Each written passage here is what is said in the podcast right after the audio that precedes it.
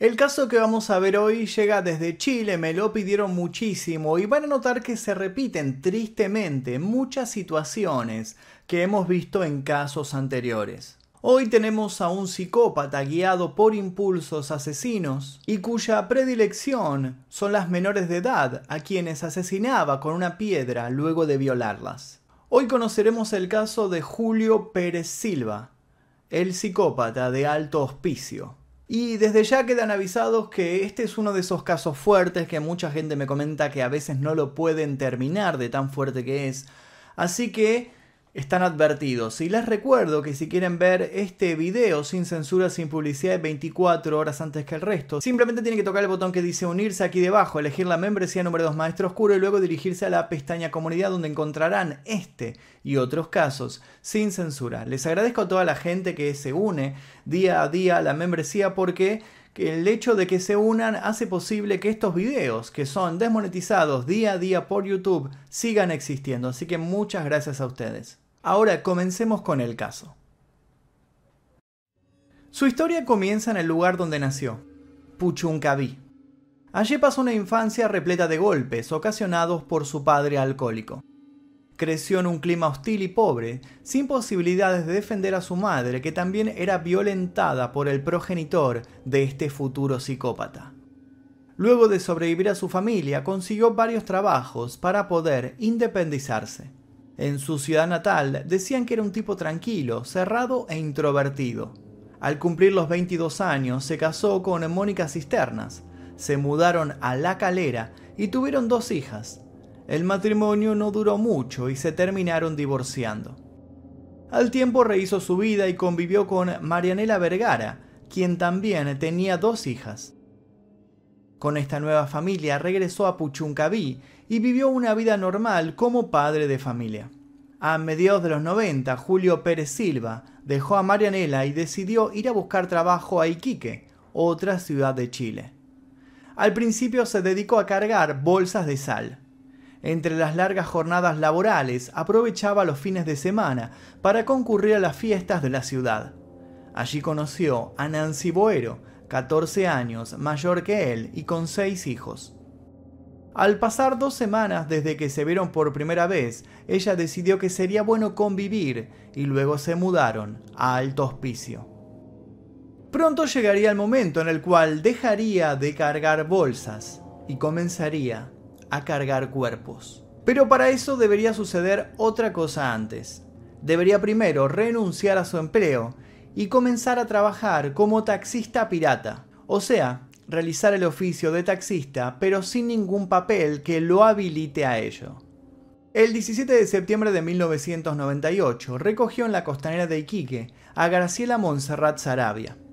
Aparentemente, al ver a esta chica de 17 años, despertó el apetito del monstruo que contenía dentro y le ofreció dinero por sexo. Según su posterior confesión, todo marchaba como lo pactado, hasta que Graciela intentó robarle. En ese caso, una persona dentro de sus límites la echaría del auto, la denunciaría o la llevaría hasta una comisaría, pero Julio no. Julio perdió el control y la golpeó hasta la muerte para luego abandonar el cuerpo en una playa. Después del ataque, Julio lavó sus manos tratando de eliminar la posible culpa que le había quedado debajo de las uñas se bañó, se peinó, se vistió como siempre y se encaminó a su barrio para aparentar ser una persona común y corriente, un buen vecino y un buen padre de familia. De ahora en adelante, este sería su modus operandi. El 29 de noviembre de 1999, Macarena Sánchez, otra chica de 14 años, salía de su casa con la intención de dirigirse al Liceo Eluterio Ramírez, en donde estudiaba pero antes de llegar se cruzó con Julio que manejaba su taxi clandestino. Este le propuso llevarla a su escuela por unas monedas y ella aceptó. En esos días las líneas de autobuses sufrían constantes irregularidades en el pueblo y la chica aceptó porque estaba llegando tarde. Ella nunca imaginó que en vez de llevarla a su casa, la estaba conduciendo a la muerte. Ese día este taxi clandestino se convirtió en la barca de Caronte. En febrero del 2000 atacó dos veces en menos de una semana. La primera víctima fue Sara Gómez el 21 de ese mes y dos días después atacó a Angélica Lai, una promotora de teléfonos móviles de 23 años. Los cadáveres de ambas fueron encontrados en la pampa del desierto. Más tarde, específicamente el 23 de marzo del 2000, su grupo de víctimas aumentaría de forma considerable, comenzando con Laura Sola Enríquez de 14 años y posteriormente, el 5 de abril, atacaría a Catherine Arce Rivera de 16, a quien violó y asesinó para luego enterrar su cuerpo. El 22 de mayo atacó a Patricia Palma de 17 años, luego de secuestrarla y violarla. Dejó su cuerpo en Guantajaya, junto con los cadáveres de Macarena Sánchez y Laura Sola. Sus siguientes víctimas fueron Macarena Montesinos de 15 años y Viviana Garay Moe de 16, a quien asesinó de un golpe en la cabeza. En estos dos meses, como una bestia indómita, solamente se había dedicado a violar y a matar. Los padres de estas jóvenes denunciaron las desapariciones en la comisaría de Alto Hospicio, pero como la mayoría de las veces pasa, nadie aportó pistas sobre los posibles paraderos. Los meses se fueron extinguiendo y con ellos la llama de las posibilidades de encontrarlas con vida. Sin embargo, la primera de las hipótesis que resolvieron las autoridades, según reveló uno de los primeros informes de los carabineros, fue en septiembre del 2000. En esta hipótesis se postulaba que se habían fugado a causa de malas relaciones entre padres e hijos. En otras palabras, para lavarse las manos de la investigación, atribuyeron las desapariciones de estas chicas a problemas intrafamiliares. Dijeron que todas sufrían de violencia familiar, que era un problema bastante común en alto hospicio debido a los altos índices de pobreza y a la falta de educación. Al poco tiempo, como era de esperarse, los padres comenzaron a quejarse y presentaron pruebas que marcaban que ninguna de estas chicas sufría de violencia familiar y que las autoridades estaban poniendo esta teoría simplemente para dejar de investigar porque no tenían una solución fácil a este caso. La segunda hipótesis que se barajó y conociendo el panorama de Latinoamérica fue que se trataba de un caso de trata de mujeres relacionado con los países limítrofes de Perú y Bolivia. La policía chilena y los familiares de algunas de las niñas investigaron varios prostíbulos de esas zonas, buscando algún indicio, pero tampoco obtuvieron resultado alguno. Viendo el poco éxito a la hora de encontrar a las niñas, se solicitó la intervención directa del presidente Ricardo Lagos se suponía que así se agilizarían las investigaciones. Lo primero que hizo el presidente fue designar una comisión policial especial que se encargase exclusivamente de la búsqueda de las desaparecidas. Las autoridades se negaron a nombrar un fiscal que investigara el caso. Increíblemente, en ese momento, no pensaban que se trataba de un problema real, sino simplemente de un problema social. No hace falta ponerse en los zapatos de los familiares para notar el nivel de desidia policial. Lo más ilógico fue que nunca se les cruzó por la cabeza que podía tratarse de un caso de homicidios en serie, o por lo menos de secuestros premeditados, habiendo tantas coincidencias. La más clara fue que todas las desaparecidas eran adolescentes de entre 15 y 17 años. Otro dato certero era que todas estudiaban en el mismo instituto, Todas tenían el pelo largo y oscuro, y el tiempo entre una desaparición y otra era muy acotado. Todos estos indicios apuntaban a una persona que elegía a sus víctimas basándose en unas características muy concretas. Un año y nueve meses después de la primera desaparición, durante el 2001, los carabineros redactaron un informe indicando que podía tratarse de un caso de asesinato. Utilizaron estas palabras textuales. Es posible un hecho criminal relacionado con un modus operandi psicopático, lo que adquiere mayor vigor al no ser encontradas las menores y al no haber recibido de parte de ninguna de las seis señales de su condición. Se debe considerar que pueden haber participado una o más personas y que las desapariciones corresponden a una serie de homicidios. Cuando las piezas se iban acomodando en su lugar el jueves 4 de octubre de 2001, una niña de 13 años entraba en la subcomisaría de alto hospicio con claros golpes en todo el cuerpo. Había sido violentada de manera brutal. Los policías la atendieron de inmediato y ella denunció que un hombre en un auto blanco la había recogido en la puerta del liceo para llevarla a su casa, pero a medio camino se había desviado y conducido a las afueras del pueblo, amenazándola con un cuchillo. Se había salvado, pero no había podido evitar ser violada por Julio Pérez Silva, y, como si fuera un villano de la televisión, le explicó quién era y quién iba a pasar. Soy el psicópata de alto hospicio y tú, la víctima número 13, le dijo.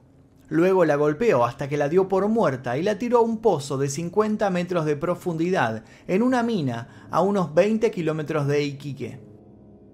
Ahí la pequeña estuvo 5 horas inconsciente, hasta que finalmente pudo salir y llegar por sus propios medios a la comisaría. Era la primera vez que tenían certezas sobre el asesino en serie se hacía llamar el psicópata de alto hospicio y hasta el momento había matado a 12 personas. Con la descripción que le facilitó la niña, buscaron el vehículo en cuestión y se toparon con Julio Pérez Morales Silva, de 38 años, propietario de un Toyota todoterreno color blanco, de profesión taxista ilegal. Inmediatamente fue detenido. Julio Pérez para ese momento no tenía antecedentes penales. Lo curioso pero no por eso menos pensado, fue que al ser detenido los vecinos lo defendieron, señalando que nunca lo habían visto comportarse de extraña manera.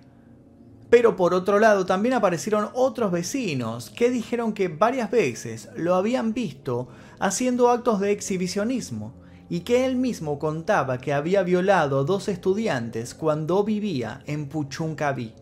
Al momento de su detención, el psicópata de alto hospicio no se inmutó. En la subcomisaría jugó con los policías que lo interrogaron, moviéndose en los límites psicológicos. Mostró no solo su frialdad, sino también la seguridad que tenía sobre sus actos. Al principio negó todo, pero al día siguiente, tras los duros métodos de interrogación, su postura cambió y se tornó provocador. Para el tercer día, con un simbolismo casi bíblico, asumió la violación e intento de homicidio de la niña de 13 años. Pero los oficiales no estaban satisfechos por la cantidad de vidas que se había llevado y de las cuales no se hacía cargo. Los carabineros continuaron con el interrogatorio hasta que Julio Pérez reveló dónde estaban los cuerpos sin vida de las otras jóvenes. Habló en concreto de siete cadáveres. Estas eran las niñas desaparecidas más el cuerpo de Angélica Lai Alcayaga, que faltaba de su domicilio desde el 24 de febrero del 2000. Según el perfil psicológico realizado por el equipo de psiquiatría del Servicio Médico Legal Metropolitano, tenía una personalidad psicopática con trastorno bipolar. Al analizar su forma de operar, se supo que actuaba con total premeditación, era un asesino en serie totalmente organizado. El psicópata de alto hospicio se dejaba crecer la barba para evitar que algún testigo le reconociese y otras veces se tenía el pelo. Cambiaba las fundas de los asientos del taxi para eliminar con eficacia la sangre de sus víctimas. Según sus declaraciones, prefería actuar los viernes para entorpecer las denuncias durante los fines de semana. Estudiaba los recorridos de las patrullas policiales y vigilaba los pasos de sus víctimas algunos días antes de atacarlas. Una vez en el vehículo ponía los seguros y las amenazaba con un cuchillo para llevarlas a las afueras, en donde las violaba, las estrangulaba o las golpeaba con piedras. Lo más sádico, además de su forma de asesinar, era que antes de llevarse la vida de las niñas, entablaba una conversación con ellas. Su cabeza no podía mantenerse mucho tiempo en calma, y a los minutos las agredía verbalmente. Luego, las cubría con bolsas y las remataba tirándolas a los pozos de las minas. Periódicamente realizaba reconocimiento de los lugares donde sepultaba a sus víctimas siempre volvía al lugar de sus crímenes. El ego y el placer siempre lo obligaban a regresar. Otros rasgos de su personalidad claramente psicopática era el hecho de que guardase los recortes de las noticias en su casa, a modo de trofeo, con las fotos de las niñas desaparecidas. Al momento de su captura se incautó todo. Actualmente se encuentra recluido en la cárcel de alta seguridad de Colina Primera en Santiago deberá cumplir 40 años en reclusión, ya que esta es la pena más alta en el derecho chileno. Hasta el día de hoy y desde el momento en el cual fue detenido no mostró ningún signo de arrepentimiento. Se encuentra aislado y bajo protección debido a las amenazas de muerte recibidas tanto por los familiares de las víctimas como por otros internos de esa cárcel que dijeron que lo iban a matar con sus propias manos si no recibía la pena de muerte. Y hasta aquí el video del día de hoy, espero que les haya interesado el caso del psicópata de alto hospicio. Ustedes me lo pidieron mucho, así que cumplí, como pueden ver, leo todos los comentarios que ustedes dejan debajo. Le quiero agradecer personalmente a toda la gente del clan Mephisto que aparecen, creo que aquí, si no estoy señalando mal, porque gracias a la gente que se une a la membresía que se encuentra aquí debajo es que podemos realizar este tipo de videos que son continuamente desmonetizados y ocultados también por YouTube en las recomendaciones. Así que si les gustó, les pido por favor que dejen su like, se suscriban y si pueden y si quieren, únanse a la membresía que se encuentra aquí debajo y pueden ver este tipo de casos sin censura, sin publicidad y 24 horas antes que el resto y su nombre va a aparecer al final de los videos. Esto es todo por hoy, mi nombre es Magnum Mephisto, les dejo un par de recomendaciones para que sigan haciendo maratón. Nos veremos en el próximo video. Adiós.